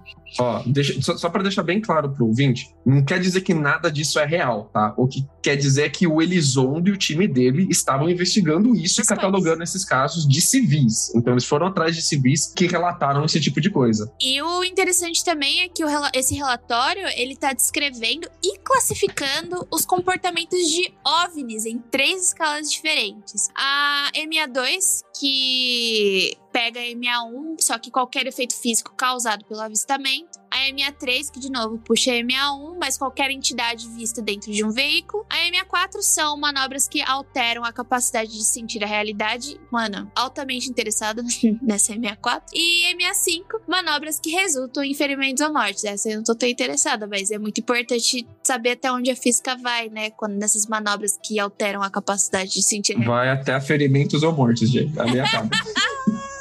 Até qu- quantos G que vai dar certo aí? Só que tem umas versões anteriores que eu faço esse apelo fortemente aí pra vocês ouvinte- ouvintes, caso queiram ouvir um episódio sobre isso. Eles falam de outras coisas como as rap drivers, o efeito Casimir, não é o efeito Ca Casimir das lancheirinhas, é O Dimensões Espaciais Extras, a teoria de causa Klein, membrana de Reynolds-Sandro, Dark Energy como artefato extradimensional e desenvolvimento de tecnologia e experimentos com tudo isso. Por que, que eu falei tudo isso e não expliquei o que é cada um? Porque são coisas específicas da física ou da química, então são tipo coisas que a gente tem estudado que a gente não sabe direito o que acontece. Por exemplo, o efeito Casimir, a gente tá falando de interações no micro, ou seja, são forças de interações entre coisas que só acontecem ali em escalas microscópicas. E por que aquilo É, e tem a ver com viagem no tempo, né? Sim. É, sim. Efeito, efeito Casimiro acontece quase na escala Planck, cara. É tipo, É. é, é o- é o espaço vácuo, sem nada, em escalas muito pequenas. Então, tipo, é uma mega lista de um monte de estudo que eles estão tentando fazer, de um monte de coisa diferente que já está sendo estudada pela academia científica, mas aqui com interesse específico em, em transformar isso em arma, em transformar isso em tecnologia bélica. É, tanto que eu tava até falando com o Lucas mais cedo sobre o efeito Casimir, porque eu nunca tinha estudado de fato. É um negócio muito específico. E daí eu fui ver, eu achei um paper de 1999 que fala que isso foi estudado desde a década de 50, liberando a 60. E os caras resgataram e diz que estão estudando com função bélica. Eu falei assim, meu filho, eu quero saber o que, que tá acontecendo. Muito interessante. Então, caso vocês queiram saber sobre todas essas coisas que eu falei aí, que flerta bastante com é, estudos de OVNIs, enchem o saco do Andrei e peçam no episódio. Cara, eu conversando com o Lucas quando a gente tava vendo essa pauta, dá pra gente falar desse relatório como um episódio próprio. Então a gente vai deixar só esse resumo aqui por enquanto. Porque, cara, é basicamente a gente tendo órgãos oficiais do governo investigando a possibilidade de teletransporte, viagem no tempo, energia escura como artefato extradimensional. E, tipo, isso é literalmente o que livros de RPG, de GURPS, fala que tá acontecendo, saca? É muito maneiro a gente abordar isso é, no ponto de vista de que a gente já teve aquele ocultismo soviético, né? Parapsicologia soviética, a gente teve o MK Ultra, e a gente voltar a falar sobre órgãos americanos investigando tipo de doideira. E o que, que eles descobriram, afinal de contas, né? Pô, e se eles, se eles me deram uma explicação da energia escura, pra quem não sabe, a energia escura basicamente é a antigravidade. É uma energia que ela é oposta à gravidade e é por isso que o nosso universo ele está se expandindo de forma acelerada. A gente achava que ele só estava se expandindo. Não contente, ele ainda está se expandindo de forma acelerada, porque tem uma força puxando ele pra fora. A gente acredita que essa energia escura é o que tá puxando ele pra fora, que vai contra a gravidade, né? A gravidade faz as coisas caiam pro centro. Ela não, tá puxando pra fora. Então por isso que a gente fala que é uma antigravidade. Mano, se eles estão usando isso pra criar arma, eu quero saber. Eu quero deixar uma coisa bem clara para o ouvinte. O relatório de anomalias biológicas, as cartas do Harry Reid e o relatório de aquisição de ameaças mais recente fazem parte do pedido da FOIA e estão na mão do DESAM. Então, eu não tenho acesso a tudo, eu só posso, só tenho acesso ao que o DESAM liberar. Mas as versões anteriores do relatório de aquisição de ameaças, que são essas doideiras da física que a Jay está mencionando, esses estão todos em aberto. E se a gente quiser, a gente vai atrás do relatório inteiro fazer episódio para vocês. Por favor. Soltar Jay no parquinho. Literalmente, cara, eu fui clicando em cada um, que tem uns que obviamente eu não conheço, né? Eu conhecia a teoria do Kaluza-Klein, porque ele fala de unificação de forças fundamentais da natureza, né? Que é o, a gravitação e o eletromagnetismo. Fogo, água, Mas- terra, vento, condenação do fogo atacou. Eu não sabia do efeito Casimir e eu também não sabia do modelo de Reynolds-Sandrum, porque tem geometria envolvida e é uma geometria nova que, se eu não me engano, ela mistura geometria diferencial com teoria da relatividade. E, tipo, é uma coisa que pff, eu não mexo com isso. Eu achei super interessante. Nossa, passaria horas lendo sobre. E o engraçado é que, assim, o Elizondo dizia que ele não pode falar muito sobre o que ele estava fazendo nesse departamento secreto dentro do Pentágono. Agora a gente sabe exatamente o que esse puto estava fazendo o tempo todo. Passou 10 anos investigando doideiras, o que é muito maneiro se você é pago para investigar isso. Queria ter o seu trabalho, Elizondo. Seria muito legal. Mas enquanto isso estava, enquanto esse, esse requerimento da FOIA estava sendo esperado, saiu um monte de notícia de tudo quanto é tipo, de, de variadas, né? E as que eu acho mais relevantes para nossa conversa é uma que a própria NSA vaza um documento oficial sobre como seria debate da, deles debatendo, né, de como seria uma conversa entre humanos e aliens, como se comunicar com aliens. Cara, a NSA, ela é uma agência de inteligência de segurança, mas ela não é o DoD, ela não é o Pentágono, ela não é o DIA, Cara, são todas são agências diferentes. E todas elas parecem que estão fazendo paradas muito parecidas. E, tipo, os caras me vazam isso do nada. Você vai no site da NSA, no site nsa.gov, e você lê o arquivo inteiro do documento de eles debatendo como se comunicar com inteligências ah, extraterrestres. É surreal, né? Eu acho muito surreal. Um órgão do governo falando sobre isso. É a NSA, de todos os órgãos do governo, ela é a pior que tem. Mas não importa, pelo menos tô falando de, de OVNI.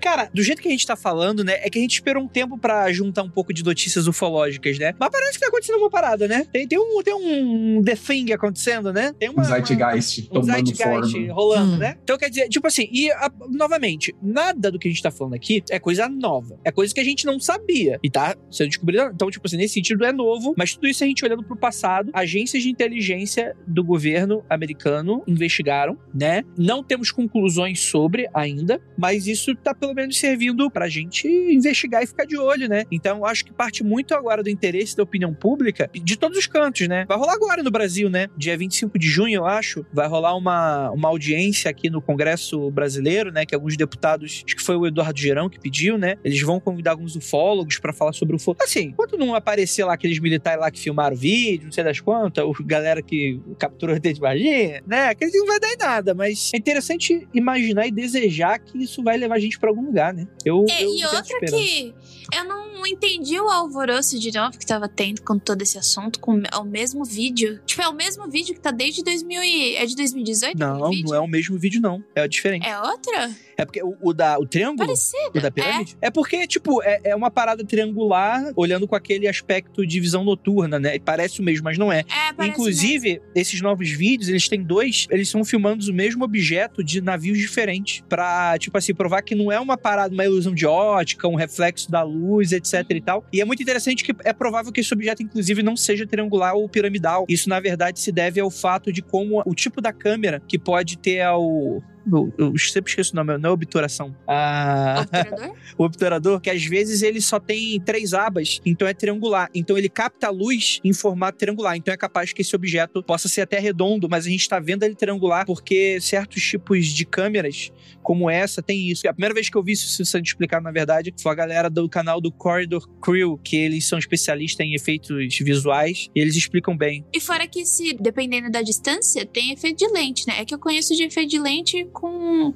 De lente gravitacional, então Sim. pra coisas muito... Agora, o que me deixou bolado foi aquele outro vídeo que eles liberaram nessa audiência aí, que foi a do sendo filmado dentro do cockpit do caça, né? De Ao lado do avião, aquele? É, é, tipo assim, não é uma imagem, né, inacreditável, assim, etc e tal. Mas quando tu para pra analisar que aquilo ali foi filmado da, tipo, sei lá, de, tipo de uma câmera de celular e que, tipo, aqui- aquilo passou em alta velocidade, então você precisa ficar pausando o vídeo, né? E é foda porque eu- é isso que eu sempre falo, mano. Qual é a imagem de um OVNI? Gente vê a luz, eu aceito a luz. Quando não tem a luz, parece OVNI do Chaves, né? É, sabe aquele do Chapolin que fica. Tipo, é difícil de acreditar que aquilo ali é uma parada hiper tecnológica de um, de um extraterrestre, seja lá se for mesmo, né? Mas tá em velocidade supersônica. É velocidade supersônica, que a propulsão não faz sentido, que fica parado mesmo em ventos de alta velocidade. É um negócio que não dá pra explicar realmente, né? Eu sou muito interessada, literalmente, no- na física dos discos voadores aí, que a gente tem o, o episódio. Eu acho super interessante, eu, eu gosto bastante. Tem que fazer um- uma parte bastidores daquele episódio, inclusive, né? É, é bem. Foi o episódio que eu entrei, foi o primeiro episódio que eu gravei. Olha da aí, minha ó. pauta. não, mas é porque Se arrepende realmente até hoje, essa menina. Com certeza. É, eu não fiz porque, tipo, não, vou fazer essa pauta porque, ah, é pro mundo freak. Não, eu acho legal a gente extrapolar a ciência pra. É, é o que é a ficção científica, né? Todo mundo fala de, tipo, ah, a ficção científica trabalha muito com o discurso do que é ser cientista, do que cientista faz, ciência versus sociedade. Mas a gente não pode esquecer também que a ficção científica também criou vários apretextos é, é, tecnológicos aí pra gente, né? O tablet, o celular. Então tem sim o processo inverso. Sim. Então, por que sonhar, ousar sonhar, é o nosso maior combustível para. Eu queria fazer uma frase bonita de efeito, mas Não, isso é muito real, né? Tipo, Sonhar, nunca desistir. exato. Oh. não.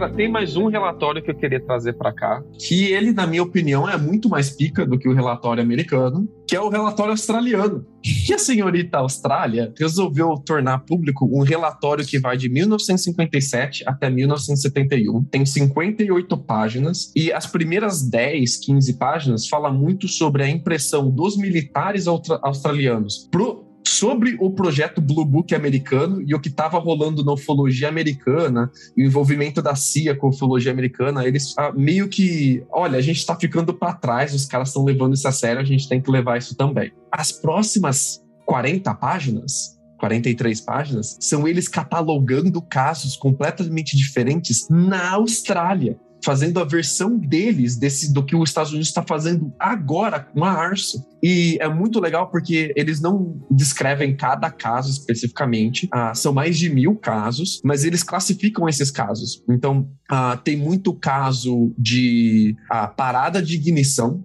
tanto de caça, quanto de navio, quanto de carro e problemas com bateria. Então teve alguma pane elétrica durante um avistamento de OVNI. Então o OVNI foi visto e o carro morreu. O OVNI foi visto e, e o barco parou de funcionar. E hum, eles são muito descritivos. Eles falam a bateria se saiu faísca ou não, se o painel piscou, quando a- o, o motor fez barulho ou o motor simplesmente morreu, se a bateria ainda conseguiu ser ligada depois do, do incidente ou não. Ele é muito rico em detalhes, né? Dava inclusive fazer um mundo freak quase inteiro só dele. Ele tem uma seção só de interferências de rádio e TV, e eles foram ir em estações de rádio e TV australianas e instalaram equipamentos para ver se eles pegavam essas interferências de novo, e eles conseguiram registrar interferências de rádio e TV durante passagem de objeto voador não identificado. Eles conseguiram, ah, inclusive, ah, eles falam de objetos rápidos, objetos luminosos e muita bola de fogo, objetos em charuto em formato de fogo, muita bola de fogo passando, e isso dando pano em rádio, dando pano em torre de TV. Sabe o que é foda? É que, tipo assim, é, é isso que eu sempre falo, assim. Se você tem uma diferença cultural e regional, cara, você não tem um Saci Pererê da Indonésia. Pode até ter um similar, porque às vezes corresponde a um arquétipo específico, mas você não vai ter a mesma imagética, o mesmo simbolismo muitas vezes e tal. Quando você vê, eu tô, eu tô muito, eu tô apegado Saci Pererê, Saci, um beijo pra você, eu te amo. Mas, tipo assim, quando você. O, o, o OVNI hoje, ele tá numa escala meio que de folclore contemporâneo, né? Porque, como eu falei, é quase um fantasma que você não consegue pegar. Mas é muito interessante como o fenômeno OVNI, ele é muito. É claro, tem testemunhos, como falar, de, de porra, sai um robô de 3 metros de altura do OVNI, tem um que parece um elfo, tem outro que é, tem 2 centímetros de altura, tem um milhão de, de relatos de, de- de testemunhos de abdução, etc. São dezenas, né? De milhares de, de diferenciação. Mas quando a gente tá falando do fenômeno UAP, ou FANI, né? O fenômeno aéreo não identificado, cara, os relatos eles são os mesmos. Eles são os mesmos formatos, tem uma variação, mas é muito curta, não, tem, não chega a ter mais de 10. Eles são geralmente tem luz, ou pode não ter, mas geralmente tem, né? Tem o lance dos efeitos de como se fosse um pulso eletromagnético. Eu tô falando assim, mas a gente não sabe exatamente o que é, que tem interferência em carro. Pane elétrica. Pane Causa pane elétrica. desliga carro, tem dá problema no rádio, dá interferência em tudo quanto que é lugar. É muito doido como, tipo assim, deveria ter diferenças regionais se essa porra fosse algo da nossa cabeça. E legitimamente não é. É uma parada que a gente não entende e que a gente não consegue pegar, cara. E é muito importante a gente estar olhando pra isso. É o ponto de mistério que a gente pode ter de real e tá muito e mais próximo assim da gente tentar averiguar, né? Não tá lidando com a alta capacidade da mente humana. Tem uma categoria nesse relatório australiano que é só sobre paralisia e efeitos hipnóticos, né? E é muito doido o, o como exatamente o que você está falando. Os efeitos são os mesmos. A pessoa vê um OVNI e dá formigação nela, de repente ela perde a memória, ou tem missing time, ou ela se sente paralisada de alguma forma. É tudo a mesma coisa, cara. É caso, mais caso, mais caso, mais caso, mais caso. Parece eu quando eu tô estressada. Eu tô estressada, fico igualzinho. Eu acho engraçado quando as duas coisas cruzam. Por exemplo, tem um caso que eu tava lendo aqui, que ele marca aqui como caso sendo na, na França, um australiano na França, né? E um objeto aproximou dele enquanto ele andava de moto a moto parou de funcionar, ela não parou do nada, só desligou. Ele sentiu uma formigação estranha na mão e ele caiu desacordado. E depois ele foi é. acordar de novo horas depois no meio da estrada e ele dizia que tava tipo, sabe quando você apaga, não é que você dormiu, você apagou mesmo, você completamente perdeu aquele tempo. E você começa a ler e, e, mais um, Itália. O cara sentiu choque elétrico, o carro parou, paralisia, efeito missing time. Cara, é tudo igual, é tudo a mesma coisa. E eles foram catalogando casinho atrás de casinho, casinho atrás de casinho. E é sempre a mesma coisa, cara. É muito e, doido isso. E é super interessante você estudar esse fenômeno para você descobrir o que que é, ou então para você falar assim, olha, gente, realmente foi, foi um OVNI, foi um alienígena aí que passou. Mas, putz, não, vamos estudar, o negócio é sério Sim, vamos ver o que tá acontecendo. É importante. E fora que, pô, imagina se tivesse acontecido algum acidente, alguma coisa, e de repente, sei lá, é um processo biológico que a gente ainda não descobriu no corpo. Não me xingue, por favor, porque da última vez que eu falei que era um animal não desconhecido, a galera quis comer meu cu. Não conhecido. Mas, pô, não desconhecido, não conhecido. é um animal conhecido. não conhecido. Mas vai que, né? Inclusive, tem uma comunicação oficial do governo americano para o governo australiano aqui nesse relatório, onde eles explicam que eles vão terminar, eles vão acabar com o projeto Blue Book uh, e vão dar um ponto final nele, porque eles estavam perdendo o controle uh, da narrativa pública. Eles citam o efeito público do projeto Blue Book ser muito maior do que o esperado e que eles vão acabar com o projeto Blue Book. Isso está no relatório australiano, de um documento que eles receberam do governo não, americano. Calma aí, eu não entendi direito. Eu acho que o, talvez os sinônimos em português possam não fazer muito sentido. É. Mas de, de, um contexto negativo, do tipo, as pessoas ficavam. É. Com medo? A, a, o, o, não, o projeto Blue Book estava causando uma reação muito grande na, na, na população. Ele não, é, ele não cita, tipo, se é, um, se é uma reação negativa. Ele só cita que é muito grande. Tipo uma comoção, né? É, uma comoção. Eles estavam perdendo o controle e por isso ele deveria ser encerrado. E eles encerraram o projeto Blue Book. Cara, a galera de, de da conspiração que bate na tecla de projeto Blue Book foi um cala-boca, eles não estão errados, cara. A gente tá vendo aqui nisso daqui. É que, tipo assim, a gente tem esse contexto negativo das teorias da conspiração depois do Kenan, a gente tem que tomar muito cuidado, mas de fato fica muito claro, assim, dos interesses com relação àquilo. Eu acho que isso, inclusive, fica mais claro depois com os outros painéis, como foi o do, do Heineken, que ele foi um cara que ele foi igual esse Elizondo aí. Ele foi um, um, cientista que eu acho que, inclusive, no começo ele não acreditava muito. Ele foi lá para liderar um dos painéis e ele viu, cara, tem alguma parada muito sinistra rolando. E aí tentaram encerrar o painel dele, encerraram o painel dele à força, tipo, inventaram um relatório doido lá para negar as paradas. O Heineken tirou dinheiro do bolso e passou o resto da vida dele investigando por conta própria esses fenômenos de OVNI, né? Eu queria muito fazer um episódio sobre o Heineken, inclusive, né? Eu acho que se ele tivesse vivo, ele estaria pau a pau ali com o, o Jax valer, né? Como sendo um cientista de que, que investiga isso, leva isso a sério, né?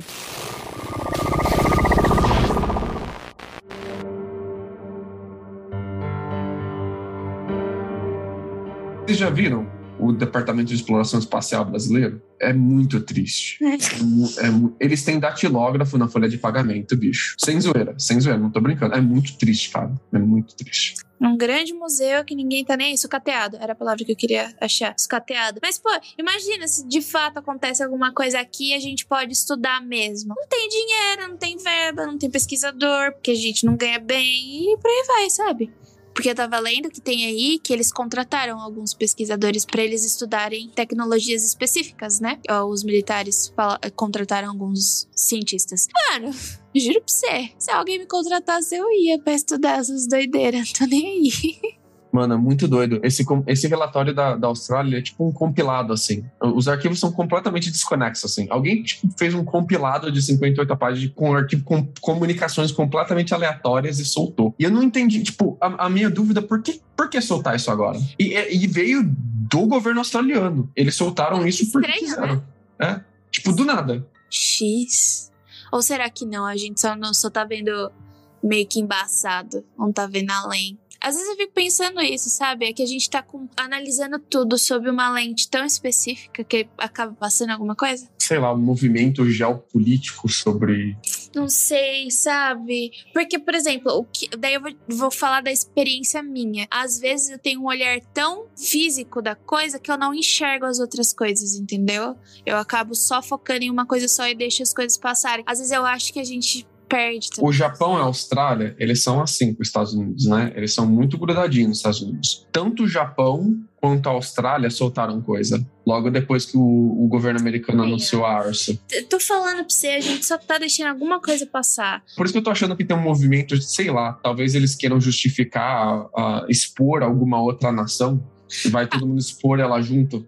Só que daí é a minha pergunta pra você. Não faz sentido ser só uma abertura de brecha ou então um descuido quando eles começaram a orçar esse negócio da pesquisa de OVNIs. Por isso que eu acho que eu não, não acho que tenha sido. Sabe o que eu pensei? Suponhamos, e- esses OVNIs é coisa da China, por exemplo. Tá. Sei lá, drones da China. É. Se os Estados Unidos chegam e falam, drones da China não só estão invadindo nosso espaço aéreo, espiando a gente, como causando acidente que vai custar a vida dos nossos pilotos. Ou você declara guerra, o que não convém a ninguém, ou você, ou você vai ca- causar uma grande crise diplomática internacional, o que também não convém a ninguém E gasta dinheiro. especialmente em época de guerra. Então, talvez, talvez isso daqui é tipo uma forma pública de espetar a China e falar: China, se você continuar com essa punheteira de vir aqui passar com drone, a gente vai começar a falar mais disso publicamente. Junto com corrupção, né? Porque tem muito dinheiro. O que me preocupa é que, tipo, gastar um dinheirão só pra alfinetar a China tem mais alguma coisa, entendeu? Um, daí é isso que eu não acredito que tenha sido só por acaso, por ter passado. Essa não é legislação, né? Essa abertura aí de pesquisa. Cara, i- isso não é o tipo de coisa que você passa no comentários do orçamento, sacou? Tipo, foi, foi muito doido isso ter passado dessa forma. Esse detalhe, inclusive, eu não, eu não vi ninguém falar sobre isso. Tipo, o governo americano criou a ARSA. Tipo, não foi assim, cara. Tipo, não foi Eu acho que eu só uma vez também. E, Tipo, eu não Ah. ouvi que foi criado, eu ouvi que passou. E daí, pra mim, passou, e daí eu esqueci essa informação, porque eu não, não vi mais nada escrito, entendeu? Até você falar. Por isso que eu acho que não combina de ser só uma oportunidade. Ah. Pra mim é uma coisa arquitetada e eu também não acho que seja só pra alfinetar a China. Pra mim, eu acho que é pra criar tecnologia mesmo. Tem corrupção envolvida no meio. Vamos parar de falar só de OVNI, vamos tornar o bagulho tecnicista. Talvez, talvez.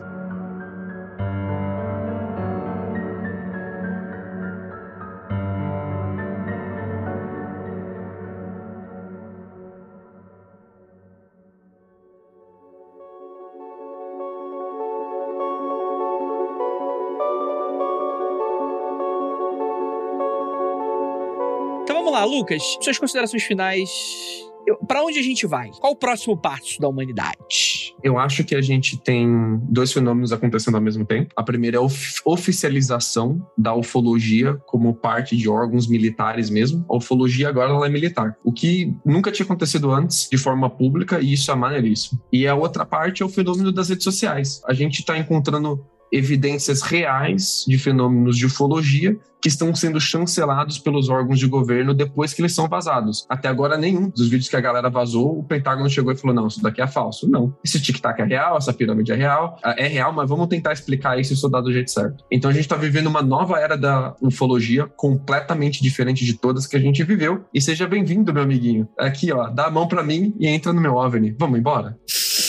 Jay, considerações finais. Pra onde nós vamos? Vou de OVNI, cê sabe. Enfim, eu tô muito animada. Eu tô muito animada mesmo. Eu acho que vão ter aí novas tecnologias, então eu tô muito animada. Tô animada também pros livros de ficção científica que vão sair com essa nova abertura do governo. Abertura não, né? Ele ofi- oficializou que agora a gente abraça os OVNIs e esse fenômeno que está acontecendo e agora é nosso. A gente vai pesquisar, vai estar criando aí um método científico pra tratar os OVNIs, então isso pra mim é muito interessante. Só que OVNI não necessariamente é alienígena. E eu acho que se eles estiverem com alienígena escondido da gente que tá procurando a vida fora da Terra, eu vou ficar um pouco brava. Mas eu tô animada com toda essa abertura aí que os Estados Unidos tá dando.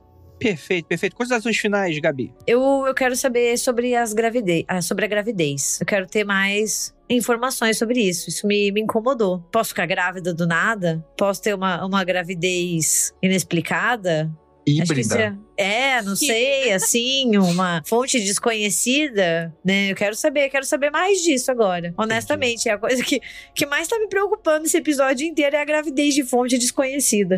A, a Gabi não passou daquela. Você já se torna adulta e continua com medo da gravidez na adolescência. 30 anos na cara e ainda tenho medo da gravidez na adolescência. Eu acho interessante, assim, essa, essa mudança de, de narrativa ou até de um paradigma oficial de como tratar esse assunto, sabe? E como é uma coisa muito recente, eu acho que a gente tem muita coisa pra ver ainda, sabe? Eu acho que a gente só vai conseguir mesmo fazer uma análise, talvez com uma, uma certa distância temporal. Talvez eu seja a historiadora chata que acha que a gente tenha que dar um, um distância entre o passado e o presente, mas daqui a algum tempo a gente vai poder olhar e, e tirar ainda mais informações disso. Perfeito, perfeito. Excelente visão de historiadora. Eu perguntei sobre o futuro, tá falando do passado. Mas tem Tudo gente bem. que trabalha sobre história do tempo presente, então também dá pra fazer isso se vocês quiserem. Mas, mas não é história, história é o que tá no passado. é o que eu escutei, ouvi, ouvi falar. É, e, cara, eu vou dar minha última consideração final aqui. Eu tô muito empolgado, cara. E o Avil Loeb, a gente separou umas notícias dele, mas a gente acabou não comentando. É esse doido aí da física que resolveu militar em prol da, da existência de seres de outro planeta, né? Que tá sendo, inclusive, bastante polêmico, porque ele é um físico sério e ele tá flertando com essa questão toda a todo momento, né? Parece até de fato que ele tá querendo ganhar mais holofote com relação a isso, né? Não, não vou comentar muito sobre isso. E ele tem uma notícia que, que, que ele tá falando que ele espera que em pelo menos dois anos a gente vai ter a primeira foto em boa qualidade, objeto voador não identificado. E esse momento vai ser histórico. Eu espero por ele e eu desejo que com essa possibilidade de investigações oficiais mais abertas, a gente consiga ter um momento de revelação de que isso tudo vai acontecer. E se tudo caminhar desse jeito, eu imagino que isso vai acontecer em pouquíssimos anos, em menos de uma década, com certeza. Então é isso. Eu espero que, poxa, que as coisas não me decepcionem. Mas como eu sou carioca e a realidade é muito difícil de enfim, é, eu acho que talvez não dei nada, só que eu fico um apelo aqui pra galera, porque como resgatando um pouco do que eu falei no início do podcast, né? Ficar um pouco dessa batalha campal, não, porque os céticos agora estão vendo, e outro lado também, não, porque essa galera da ufologia acha que está até... Fica, fica essa provocação barra pergunta pra todos vocês, tipo, vocês vão aceitar o resultado da pesquisa, vocês vão aceitar o resultado final do, do, do questionamento? É, é só isso que eu falo, porque chega lá, pode ser o drone maluco da China. Chega lá, pode ser o extraterrestre. Você vai aceitar a parada? É isso, né, mano? A ciência é feita disso, não é o que você quer, né? É o que vai sair depois ali nos resultados. Então a gente fica no mundo free confidencial, mesmo se for um resultado decepcionante, a gente ainda vai continuar com vocês pra falar sobre Saci Pererê. Fica tranquilo, gente. Então é isso, gostaria muito de agradecer a todos vocês que ficaram até aqui. Essa live maravilhosa aqui com a gente, até tarde da noite, quase meia-noite. E a você que está terminando esse podcast agora, gostaria de lembrá-los que não olhe para trás.